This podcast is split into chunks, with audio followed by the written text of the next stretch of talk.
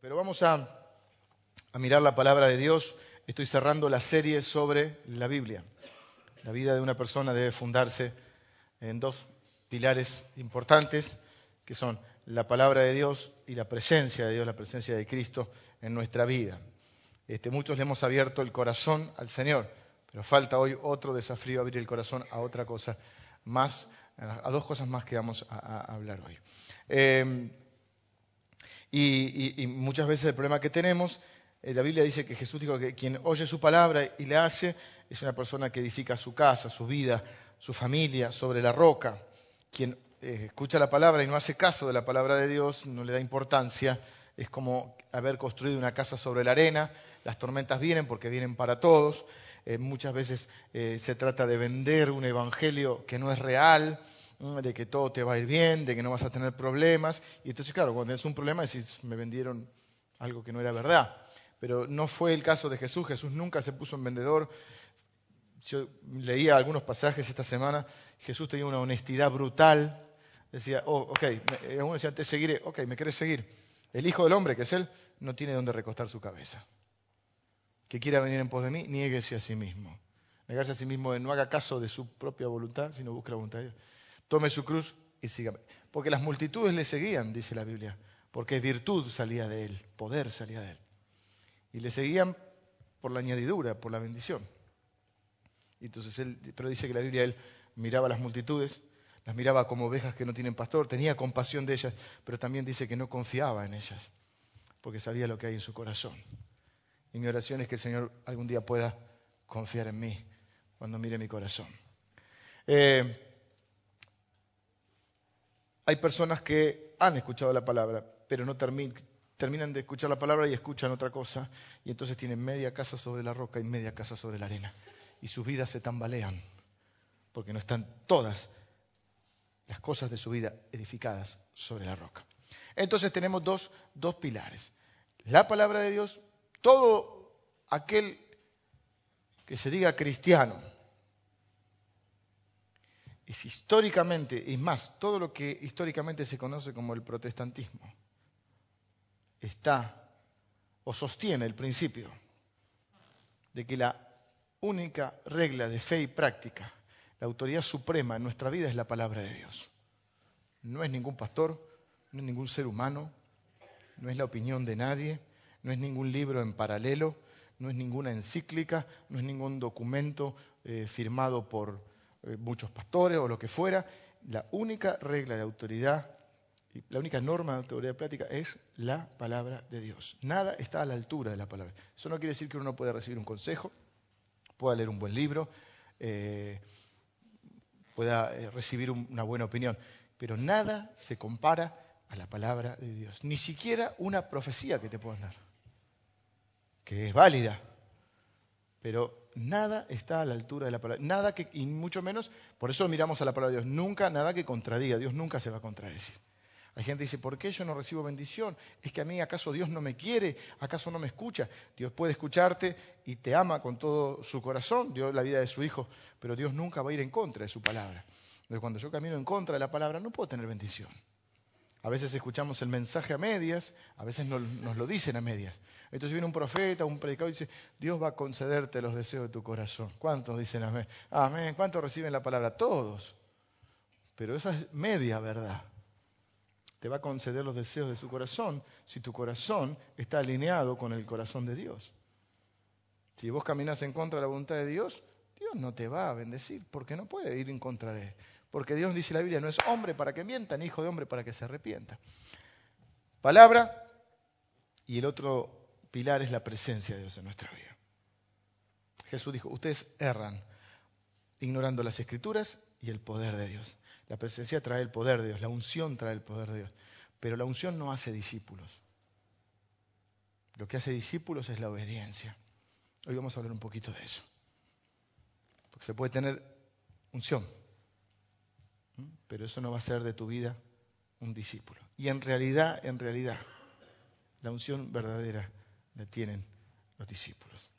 Eh, lo mismo en la iglesia. Entonces, como aquí nos gusta, con general el ser humano es contradictorio, o le gusta ah, este, hacer apología, está el que hace la apología de la palabra y el que hace la apología de la presencia. Entonces, están eh, históricamente, como está River Boca, peronistas radicales, o antes, los radicales pobres también. Pero bueno, ahí siempre está la, la, ¿viste? ¿sos de Chevrolet o de Ford? Bueno, están los que son de la palabra y los que están de la experiencia. Como si fueran opuestos. Es el mismo espíritu que te permite tener una experiencia. Es el mismo espíritu que inspiró la palabra de Dios y es el mismo espíritu que te revela esa palabra trayéndola a tu vida y dándole vida a esa palabra. Dice que la espada, la daga, es una, espada del espíritu, es una, daga corta, ¿sí? que penetra hasta partir tu alma. La espada del espíritu es la palabra de Dios. Entonces yo quiero hoy mostrarte con la, con la escritura. Eh, no puedo, en el primer servicio hice muy larga la introducción y se nos fue el horario.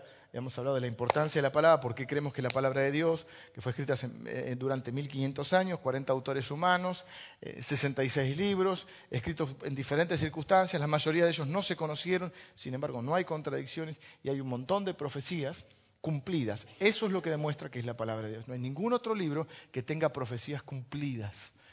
ahora vieron que era la profecía del fin del mundo. Se suspendió para octubre, parece, no sé qué pasó. Sé que, fue el, no, no, no leí bien que el percance, pero no sé si los ángeles no estaban preparados. Algo pasó que se pasó para octubre. No sé si por lluvia se suspendió, eh, pero era el 21.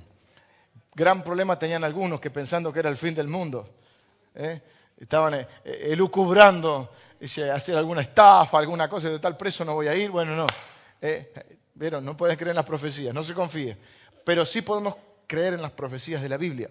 Por eso demuestra que ese libro fue escrito por Dios, porque solo Dios conoce el futuro.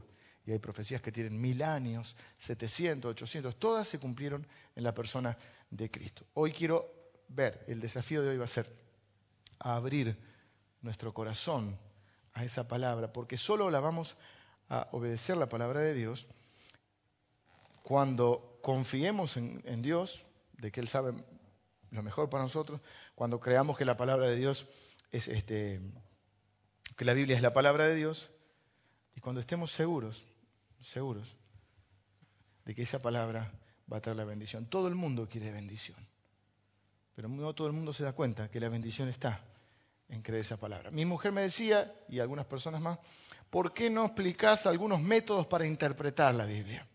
El problema que tengo con eso es que sería una clase quizá un poco pesada, un poco tediosa para algunos, tendríamos que tener más tiempo, cosa que no tengo en estos servicios, y, pero eso está eh, contemplado en el Instituto Bíblico. ¿No es así, Pastor Javier? Hermenéutica tienen, o interpretación bíblica. En julio se pueden anotar en esa materia una disciplina que se llama hermenéutica o interpretación bíblica. Dan normas para interpretar la Biblia y para que no digas cualquier cosa. O para que cuando escuches puedas discernir lo que es palabra de Dios y lo que es zaraza. Porque hay algunos que, si no tenemos la preparación, podemos decir cualquier cosa. Entonces le hacemos decir a la Biblia cosas que no dice. Prometemos cosas que no promete. Vendemos espejitos muchas veces de colores. Pero quiero hacer énfasis en otra cosa hoy. Porque es importante el método para interpretar la Biblia. Es muy importante que uno tenga buenos métodos, buenas pautas para interpretar la Biblia. Pero lo más importante para abordar la escritura, para acercarse a la escritura, es tener no el método correcto, sino el corazón correcto. Y eso es de lo que quiero hablar hoy. Porque yo puedo ir a la escritura con todos los métodos, pero si yo no tengo el corazón correcto, dice la Biblia que Esdras, un hombre que formó parte de, aquellos que eh, guiados por Dios, definieron el canon del Antiguo Testamento. Esdras, un hombre que sabía la palabra, contemporáneo de Nehemías, Nehemías era un líder político y Esdras un líder religioso, que reconstruyeron la nación de Israel luego de, haber sido devastada por, este, haber sido cautivos y haber sido invadidos. Ellos reconstruyen la nación y Esdras reconstruye el corazón espiritual de esa nación y les enseña la palabra de Dios, pero dice la Biblia que antes de, enseñarla, él preparó su corazón, dice la Biblia. Esdras preparó su corazón, literal, eh, o textual. Esdras preparó su corazón para inquirir, estudiar, investigar, para cumplir y para enseñar la palabra de Dios. Es decir, que cuando voy a la palabra de Dios, primero tengo que preparar el corazón tengo que ir con el corazón correcto. El mito que quiero sacar hoy es que es muy difícil, los mandamientos de Dios son muy difíciles. Entonces muchos se han rendido porque creen que es muy difícil. Pero la realidad es que hoy vamos a sacar ese mito y vamos a ver que el, gran peligro que la iglesia de Cristo tiene y ha tenido siempre es el, no es el, como nosotros decimos, el que no cree, el no creyente. Supuestamente esto tendría que dividirse en los seguidores de Cristo y aquellos que no siguen a Cristo, pero que pueden escuchar el mensaje y ser seguidores de Cristo. El gran problema hoy que la iglesia tiene, la iglesia de Cristo, y que tenía en las épocas de Cristo también, por eso están las advertencias del Señor, no es esta división. Eso sería normal. Es lo que la gente muchas veces dice, inconversos. Está bien, no hay problema. La gente que no cree puede creer cuando se le predique la palabra. El gran desafío que tenemos hoy es de superar a un intermedio que hay, que es el vamos a poner un nombre, el creyente, por decirle. El, que solo es creyente, no es seguidor, es creyente.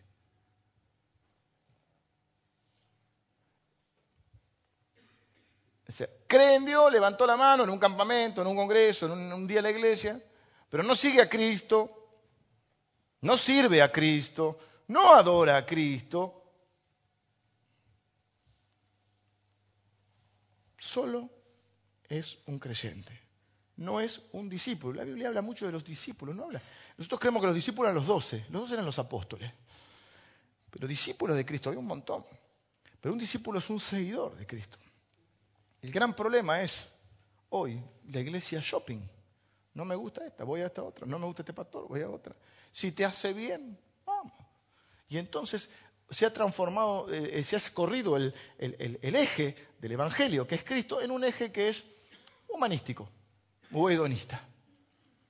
Entonces empieza a haber en nuestra cabeza una esquizofrenia que es muy llamativa, en nuestra forma de hablar, en nuestra forma de conducirnos. Este, pero miren lo que dice la Biblia en Juan capítulo 8, versículo 31. Juan capítulo 8, versículo 31. Dice que Jesús, dijo entonces Jesús a los judíos que habían creído en él. O sea, ¿a, quién están, ¿a quiénes están dirigidas las palabras que vamos a leer más abajo? ¿A quiénes? A los judíos que habían creído en él. Por lo tanto, está dirigida al creyente. No es una palabra para inconversos. No es una palabra para el que no conoce a Cristo. No es una palabra para el que no le abrió su corazón a Cristo. ¿Cuántos le abrieron su corazón a Cristo de los que estamos en este lugar? Podríamos levantar la mano. La mayoría le ha abierto su corazón a Cristo. Sí, estamos de acuerdo hasta ahí. Entonces estas palabras para quiénes son? Para nosotros. Dice, si vosotros permaneciereis en mi palabra, seréis verdaderamente mis discípulos. Puede decir que entonces hay seguidores que no son seguidores y hay seguidores verdaderos. Seréis verdaderamente mis discípulos y conoceréis la verdad y la verdad os hará libres. Muchas veces, voy a poner una comparación para que ustedes puedan seguirme este, este, este, lo que Jesús quería enseñar, es como eh, hay, este, este, este, creciente intermedio es como una novia, que sucede, que se centra en la boda. Uf, si no habrá pasado. Yo cada vez por tres tengo que eh, estar eh, cuando hay alguien que se está por casar y viene a hablar, y el problema es la, la boda, el casamiento, la fiesta, la luna de miel, y yo digo, ¿ustedes tienen claro que el problema no es ese día, que ese día pasa así, que la idea es que puedan durar 50 años. Bueno, estaba mirando la tele en esos problemas que repasan todo lo de la semana y había una que se casó hace un mes, una boda y ya está en crisis. Así, ah, bueno, duró poco la cosa. Este, lo dejo a tu criterio.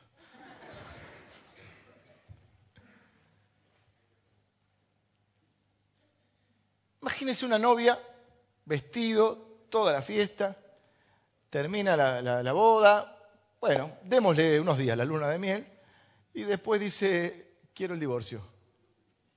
Marido sorprendido le dice, ¿cómo? No, sí, porque, bueno, este, una cosa es casarse, una cosa es la fiesta, otra cosa son 50 años juntos, querido. Entonces la salvación es en un momento y no te cuesta nada. Pero el discipulado es toda una vida y te cuesta la vida. Y Jesús tiene una honestidad brutal porque no es un vendedor de ilusiones. Y no te va a venir a decir, este, como algunos, bueno, vení que todo te va a ir bien. Un mundo perfecto, como Petinato. Algunos cuentan el testimonio, antes me iba todo mal y ahora me va todo bien porque conocí al Señor. Es mentira. Todos tenemos problemas. Yo también tengo problemas. Todos tenemos problemas. La salvación es gratuita. El discipulado, el ser discípulo te cuesta la vida. La salvación es un instante, pero ser discípulo es para siempre. O el soldado, que le gustan las pilchas de soldado porque están buenas. Algunos se visten con pilchas camufladas. Y agarras la escopeta todo y vas, con, tu batallón. Y llegas y, y empiezan los tiros y decís, acá alguien se puede lastimar. Mejor me voy. La famosa eh, eh, ¿cómo es el refrán? Soldado que huye sirve para otra batalla o para otra guerra. Eh, no, muchachos, hasta acá llegué. Me puse el soldado, levanté la mano, me puse el, soldado, me puse la ropa de cristiano, levanté la mano, soy creyente, gloria a Dios, me voy al cielo en el tren de la salvación, en, el jet del evangelio, pero cuando empiezan los tiros, huyamos. Sería ridículo pensar en, algo, en eso así. Sin embargo, no es ridículo pensar en mucha gente que recibe a Jesús en su corazón, pero después se divorcia. O no aparece más. O no tiene más relación. Miren lo que dice. ¿Cuál le voy a buscar?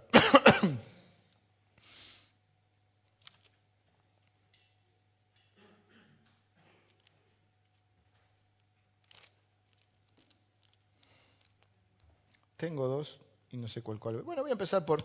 Este no lo voy a. No lo voy a, sí, voy a. No, sí, no. Yo lo voy a Carlito Balá, que hace el, el de la duda. Sí, no, sí. Jesús habla del discipulado con una honestidad brutal. En Lucas capítulo 14 dice que grandes multitudes venían tras de él. Y él frenó, se dio vuelta, dijo, si alguno quiere venir, Niéguese a sí mismo, tome su cruz y sígame. Anti-marketing. El problema, es que el problema es que hay un solo evangelio. Y nosotros en el afán de que conozcan la gente a Dios, porque amamos a Dios y porque vemos la bendición que trae, solamente le hablamos de esa parte. Entonces después cuando vienen los problemas la gente dice, no es verdad, lo que me vendieron no es verdad. Es que no, y, y tienen razón porque el evangelio que le hemos dado muchas veces no es el real. Entonces fíjense, ¿qué quiere la gente? Sanidad, le decimos, Dios te sana. Claro que te sana, pero ese no es el Evangelio. Quieren prosperidad, ahora se vende el Evangelio de la prosperidad. Pero entonces es como estafarlo para... Vieron que el estafador activa la ambición. Es estafarlo activándole la ambición. ¿Qué querés? ¿Querés salud, dinero y amor? Vení a la iglesia. ¿Cuántos reciben esta palabra? Y todos.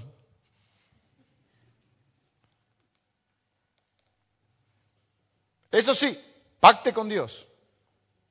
Pacte, pacte. ¿Quieres ser sano? Pacte. ¿Quieres salud, dinero y amor? Pacte. Y aquí enseñamos la ofrenda del diezmo. Pero no es para coimear a Dios. Me enferma ese tema. Me enferma eso y ustedes saben que me enferman los libros que venden de las cuatro claves, las cinco llaves, las tres puertas para lograr y ser exitoso y, ser hijo del rey. El rey que muchas veces reina, pero no gobierna. Ese es el creyente que le han activado esa bendición, compró ese evangelio. Claro, después cuando tiene problemas se da cuenta que no es verdad y dice, me mintieron, esto no es verdad. Bueno, no se enoje con Jesús, enójese con el que le vendió ese evangelio. Pero si no hacemos, bueno, vamos a leer este pasaje, porque ahora voy a sacar el mito. Ahora viene un bombazo, así, vamos a Este es un bombazo. Voy a sacar el mito de que los mandamientos de Dios son difíciles. Romanos 10, versículo 8. Dice, ¿más qué dice? ¿Por qué pregunta qué dice? Está hablando, está citando la Biblia, la Escritura. Y dice, ¿qué dice la Biblia? Y esto es lo que dice la Biblia. Cerca de ti está la palabra, en tu boca y en tu corazón. Esta es la palabra de fe que predicamos. ¿Qué predicamos? Predicamos fe. ¿Cuál es la palabra de fe que predicamos? Que si confesares con tu boca que Jesús es el Señor y creyeres en tu corazón, ¿dónde se cree? En el corazón. Que Dios le levantó de los muertos, serás salvo. Porque con el corazón se cree. Se cree con el corazón. Con el corazón se cree para justicia, pero con la boca se confiesa para salvación. Entonces, ¿dónde está la palabra? Dice aquí. Está cerca. No está lejos, está cerca la palabra, en tu boca y en tu corazón. El problema es que está en tu boca, está cerca de tu boca, pero digamos la verdad, a veces no está en tu boca. Está eh, en potencial, no se manifiesta. Algunos se manifiesta de rato, tipo chirolita. Entonces, de rato, una alabanza al Señor y de rato, usted ya sabe. Y no es que me ponga legalista, pero dice la Biblia, no puede salir de la misma boca agua dulce y agua salada. O no debería suceder esto, hermano. Con la misma boca que bendecimos a Dios, es con la misma boca que a veces maldecimos. Lo mismo pasa con el corazón. Sí, la palabra está cerca, está en el corazón. Pero a veces no, no está manifestada esa palabra. ¿Qué quiero decir? Que muchas veces le hemos abierto el corazón a Jesús, pero no le hemos abierto el corazón a la palabra. Ahora lo voy a explicar para que no se entienda mal. Alguno puede decir, pero la Biblia dice que Jesús es la palabra. Jesús es la palabra, sí, pero a veces no lo dejamos hablar. Ahora vamos a ver. Porque dices, la palabra está en la boca y en el corazón. Sí, dices, la palabra está en mi corazón, está en mi boca. Sí, pero es cierto también que a veces en tu boca hay otra cosa. Quiere decir, y si de la abundancia del corazón habla la boca, quiere decir que a veces en tu corazón hay otra cosa. Media sobre la roca y media sobre la arena. Entonces el desafío iba a ser no solo abrirle el corazón a la palabra, a, a Cristo, porque aquí la mayoría le ha abierto el corazón a Jesús. No sé cuántos le han abierto el corazón a la palabra. Jesús está. Es más, la Biblia dice que Jesús es la palabra, pero a veces a Jesús no lo dejamos hablar. Porque es ese rey que dijimos el domingo pasado, que reina pero no gobierna. Como la Inglaterra. Nuestra vida es como una Inglaterra espiritual, dijimos. Le cantamos, Él es el rey, digno, poderoso, pero no me vengas a decir lo que tengo que hacer, porque acá manda el primer ministro. No me vengas a decir cómo tengo que manejar mis finanzas, cómo tengo que manejar mis relaciones. No me vengas a decir lo que se puede y lo que no se puede hacer. Entonces vos estás ahí y el Señor te dice, no, eh, eh, esa persona no, no, es para vos. Esa persona no comparte tu fe, no, me sigue a mí, vos querés ser un discípulo. No hables, Jesús. No hables. Mira, ese negocio es trucho, vos estás haciendo algo trucho ahí. Aleluya, aleluya. El domingo, el domingo te honramos. Pero calladito. No hables. No hables que me distraes.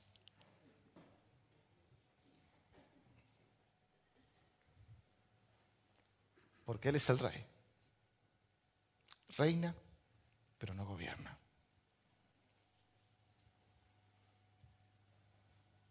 Dada al César lo que es del César nada. Ningún César. ¿Eh? Los impuestos, que lo paguen los giles. Porque yo ofrendo al Señor. Oh.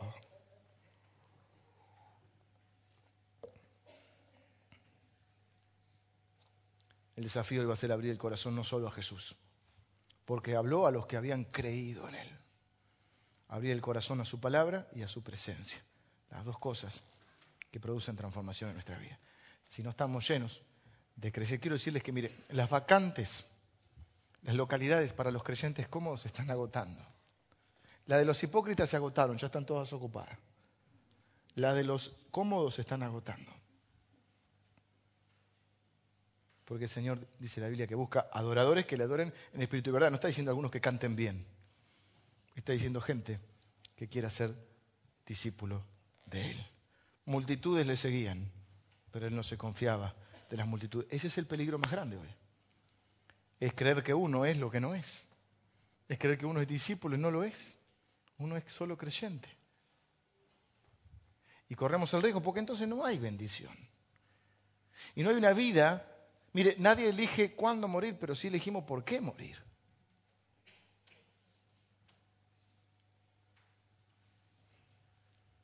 Ahora, te voy a mostrar que, ¿por qué uno a veces no obedece? Convengamos que acá no hay ninguno que es perfecto, así que todos tenemos nuestras miserias, como digo yo, todos tenemos un egipcio ahorcado, enterrado, como Moisés, todos tenemos un egipcio enterrado. ¿Qué pasa?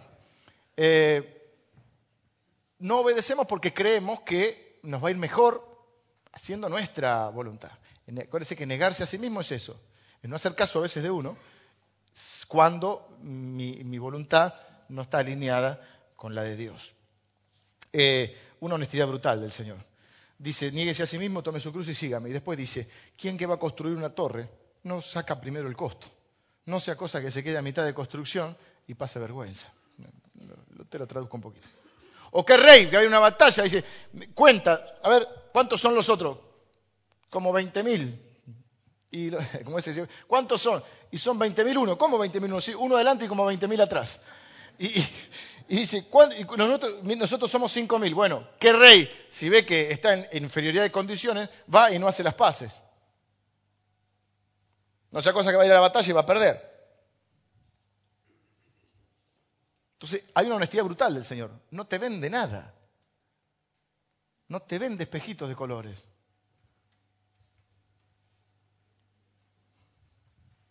Ahora, este pasaje que leímos de cerca de ti está la palabra, dice, porque ¿qué dice? Entonces vamos a ver, ¿dónde lo dice y en qué contexto lo dice? Porque ahí nos va a ayudar a entender de qué está hablando. Este, este ¿qué dice? Que cerca de ti está la palabra el corazón. Está citando la escritura. Está citando Deuteronomio capítulo 30. De ahí lo toma el apóstol Pablo para escribirlo acá. Si yo voy a Deuteronomio capítulo 30, lo que me voy a encontrar es en el contexto. Y justamente lo que quiero contarte hoy, que el contexto en el cual dice esto es un contexto de bendición. Porque no es que no hay bendición de Dios, pero hay bendición de Dios con ciertas condiciones. Hay bendiciones de Dios que no tienen condiciones. La salvación, la única condición es creer y recibir al Señor. No hay que hacer nada más. Ahora, hay otras bendiciones que están condicionadas. La mayoría de las bendiciones, créeme que, es así, la mayoría de las bendiciones y las que son aquí en la tierra, la mayoría de las bendiciones eh, tienen una condición. Están sujetas a la obediencia a Dios. Porque sin obediencia no hay bendición. Y esto es lo que me enseña este pasaje, porque está hablando al pueblo de Israel cuando están entrando a la tierra prometida, a la tierra de la bendición. ¿Cuántos dicen amén? Todos dicen amén. Lo que está por delante es mejor, sí, es mejor, pero mira lo que dice acá. Porque este mandamiento que yo te ordeno hoy, y acá sacamos el mito, acá cae el mito de que los mandamientos de Dios son difíciles.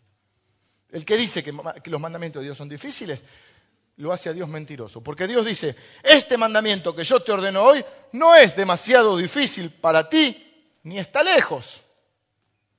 No está en el cielo para que digas, ¿quién subirá por nosotros al cielo? Y nos lo traerá y nos lo hará oír para que lo cumplamos. Y eso es una cosa que nadie sabe dónde está. Ni está al otro lado del mar para que digas, ¿quién pasará por nosotros el mar? Para que nos lo traiga, nos lo haga oír, a fin de que lo cumplamos. No está lejos ni es difícil, sino que, dice, porque muy cerca de ti está la palabra, en tu boca y en tu corazón. ¿Para qué? Para que la cumplas mira, yo he puesto delante de ti hoy la vida y el bien, la muerte y el mal. Porque yo te mando hoy que ames a Jehová tu Dios, que andes en sus caminos y guardes sus mandamientos, sus estatutos y sus decretos, para que vivas y seas multiplicado. ¿Ves? Hay bendición. Y Jehová tu Dios te bendiga en la tierra a la cual entras para tomar posesión de ella. Mas si tu corazón se apartare y no yere y no oyeres, y te dejares extraviar y te inclinares a dioses ajenos y les sirvieres, yo os protesto hoy también que de cierto pereceréis. Ok, entonces en la tierra prometida se puede morir, sí. No prolongaréis vuestros días sobre la tierra donde vais, pasando el Jordán, para entrar en posesión de ella. Esa es la tierra prometida. A los cielos y a la tierra llamo por testigos hoy contra vosotros, que os he puesto delante la vida y la muerte, la bendición y la maldición. Escoge pues la vida para que vivas tú y tu descendencia. Nuestras acciones influyen en nuestros hijos.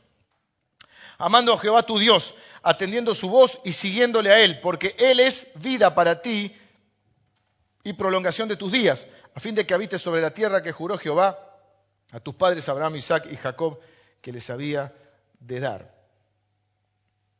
Si decimos que los mandamientos de Dios son difíciles, le hacemos a Él mentiroso. Lo que es difícil es tener un corazón dócil a esos mandamientos.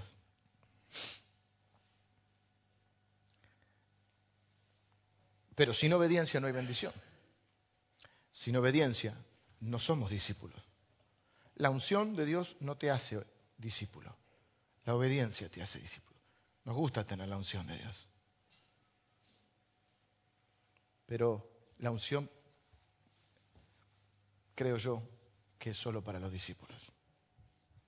No es para los creyentes. Entiendas esta diferencia que estoy haciendo, ¿no? Los discípulos también son creyentes.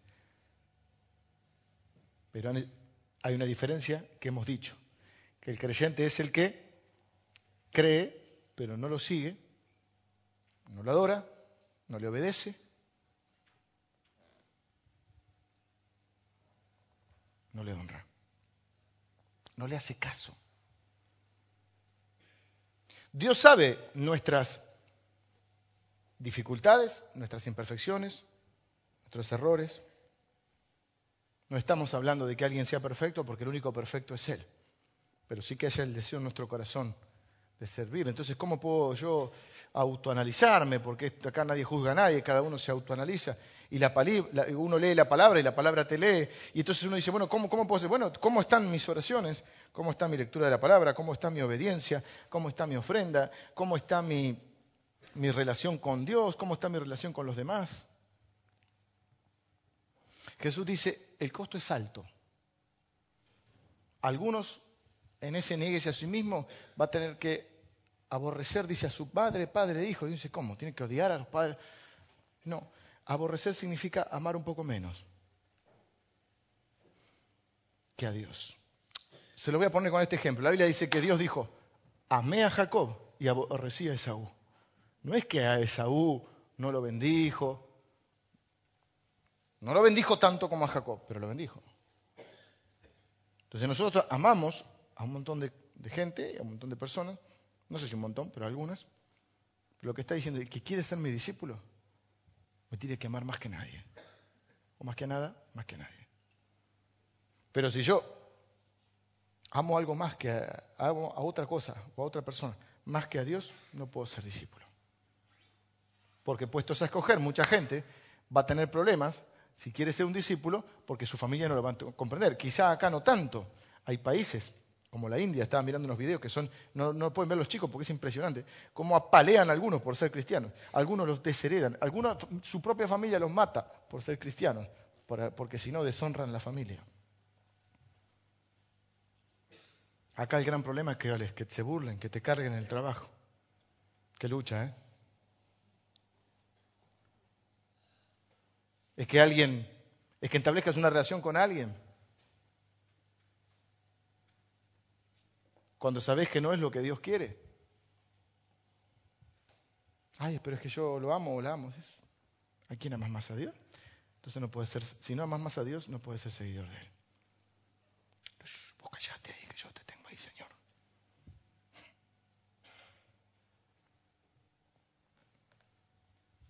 En ese pasaje que le leí dice eso, dice, el que aborrece a su madre a su padre. Después dice, nadie va a construir sin saber el costo, nadie va a la guerra sin saber si puede ganar. Lo que está diciendo es crudo, es una honestidad brutal. Es, mire, no es el mensaje que, que va a llenar una iglesia, o en primera instancia.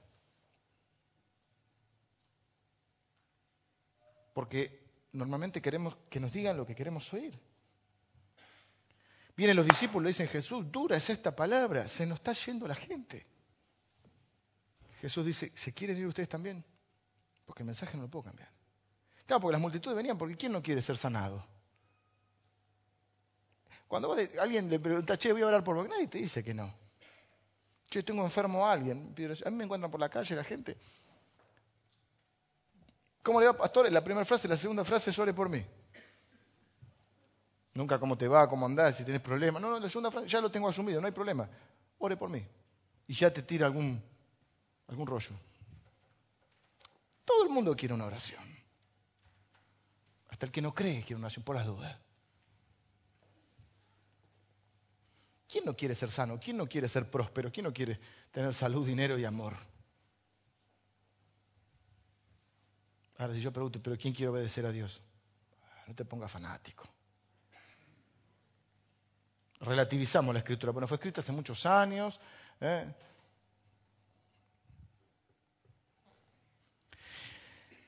En los cuatro, el mensaje de Jesús es lo mismo, no te rindas.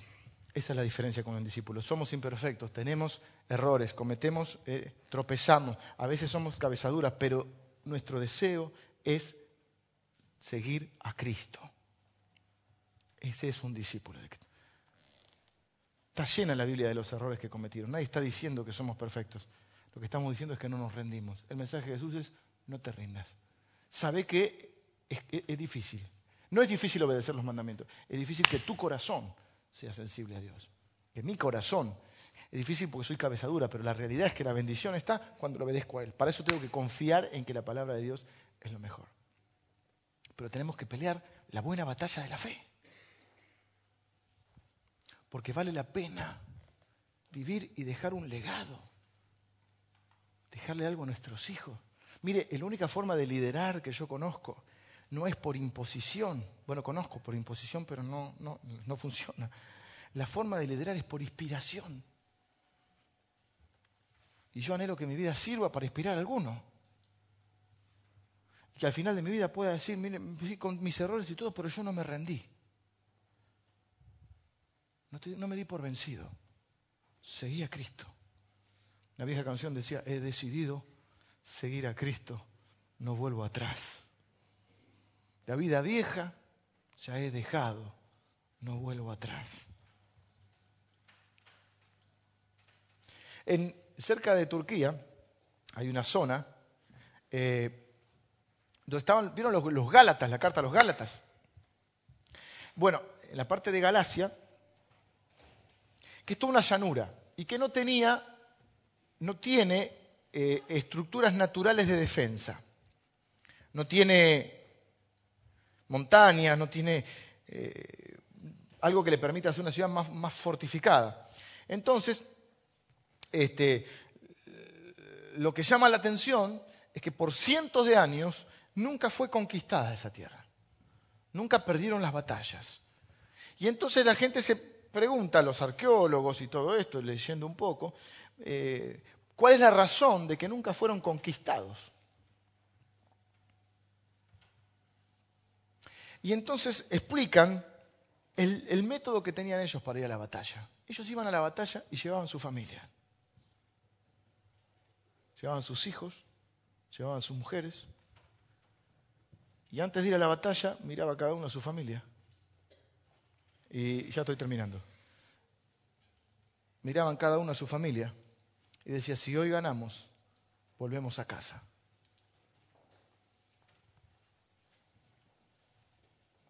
Pero si hoy perdemos, y miraba a sus hijos, a ustedes les van a cambiar el nombre. A sus mujeres le iban a hacer cualquier cosa. Y entonces ellos salían a la batalla sabiendo que peleaban por alguien. Peleaban por su rey, pero no solo por su rey. Peleaban por su familia, por sus hijos, por su tierra, por sus esposas, por su gente. durante cientos de años no perdieron una sola batalla. No hay nada mejor que pelear por alguien. No hay nada mejor que pelear por los que amamos. Y yo quiero inspirar a algunos.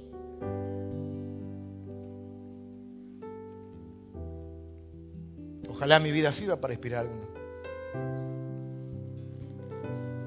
Pero hay dos que están primeros en la lista.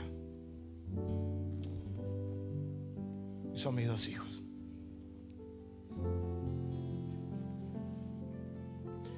Peleo por el rey, por mi rey. Peleo por mi esposa. Pero peleo también para inspirar a ellos dos. Para que vean que vale la pena seguir a Cristo. Porque he decidido seguir a Cristo, no vuelvo atrás. Y la vida presenta muchas batallas. Pablo le dice a Timoteo, pelea la buena batalla de la fe. Son batallas reales. Pero hoy vivimos en un mundo más artificial. Creemos que tenemos 700 amigos porque tenemos Facebook. Donde todos somos lindos y nos amamos. Y entonces lo que representa, lo que reemplaza las batallas, muchas veces, a mí me gusta la Play, ¿eh? pero tenemos una realidad virtual. O con la compu, está el Age of Empire.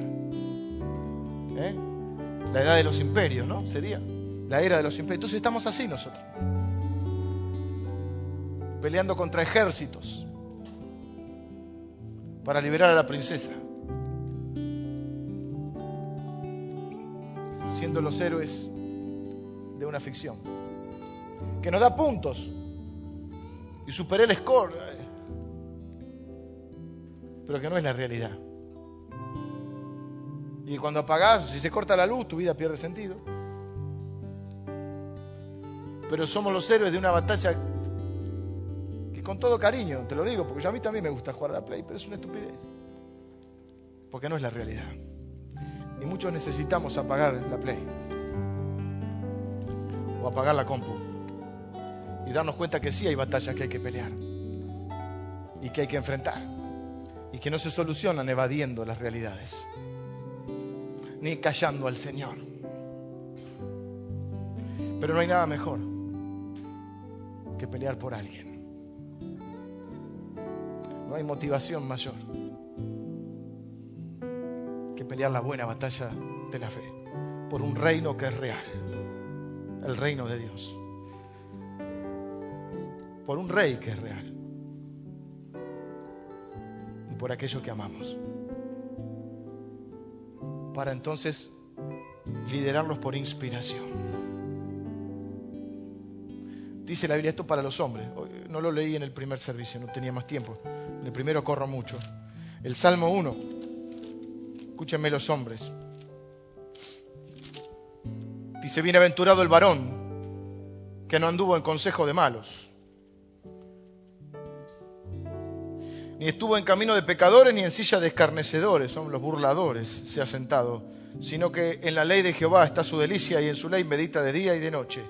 Será como árbol plantado junto a corrientes de agua, de aguas, que da su fruto en su tiempo y su hoja no cae, y todo lo que hace prosperará.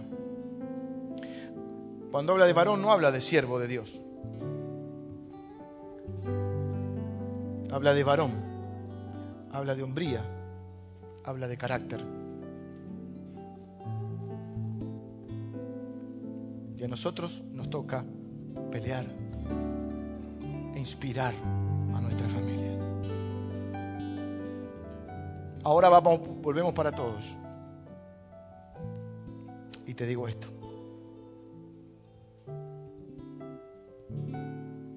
¿Estás siendo un discípulo de Cristo?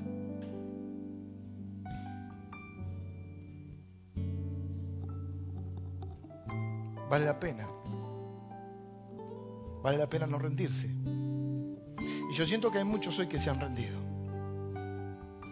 Porque creían que es muy difícil.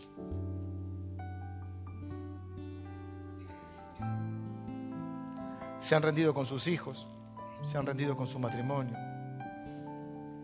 se han rendido con su servicio al Señor. Han rendido sus convicciones por algún beneficio algún plato de lentejas. Pero el Señor viene decirte no te rindas. Mis bendiciones y mi unción no, es para los, no son para los creyentes. Es para todos, pero no para cualquiera. Es para los discípulos. Seréis verdaderamente mis discípulos.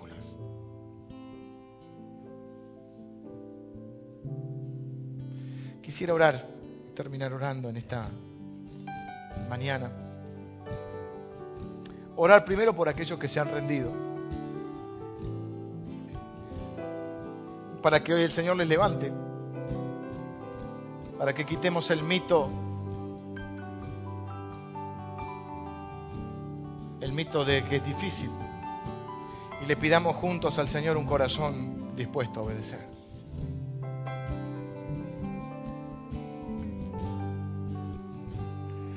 Señor, en el nombre de Jesús, yo presento la vida de aquellos, Señor, que hoy se han rendido,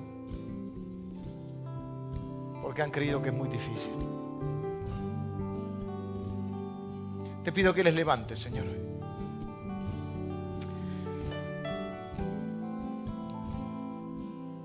Señor, que nos des a todos un corazón obediente y sensible a tu palabra. Señor, que tu palabra nos traiga esperanza hoy. Nos traiga la íntima convicción de que vale la pena pelear la buena batalla de la fe.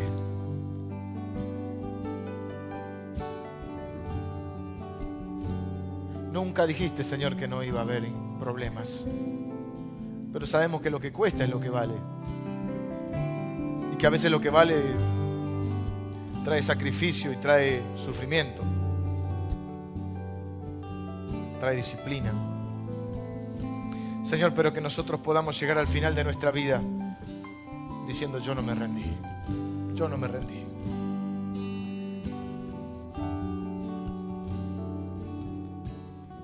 Por eso te pido, Señor, que levantes hoy a los que se han desanimado. Padre, que aquellos que solo son creyentes, que han recibido a Cristo en su corazón, que han abierto su corazón a Jesús, que hoy puedan abrir su corazón a tu palabra, su corazón a tu presencia, Señor. Puedan decidir dejar de ser solo creyentes para ser discípulos.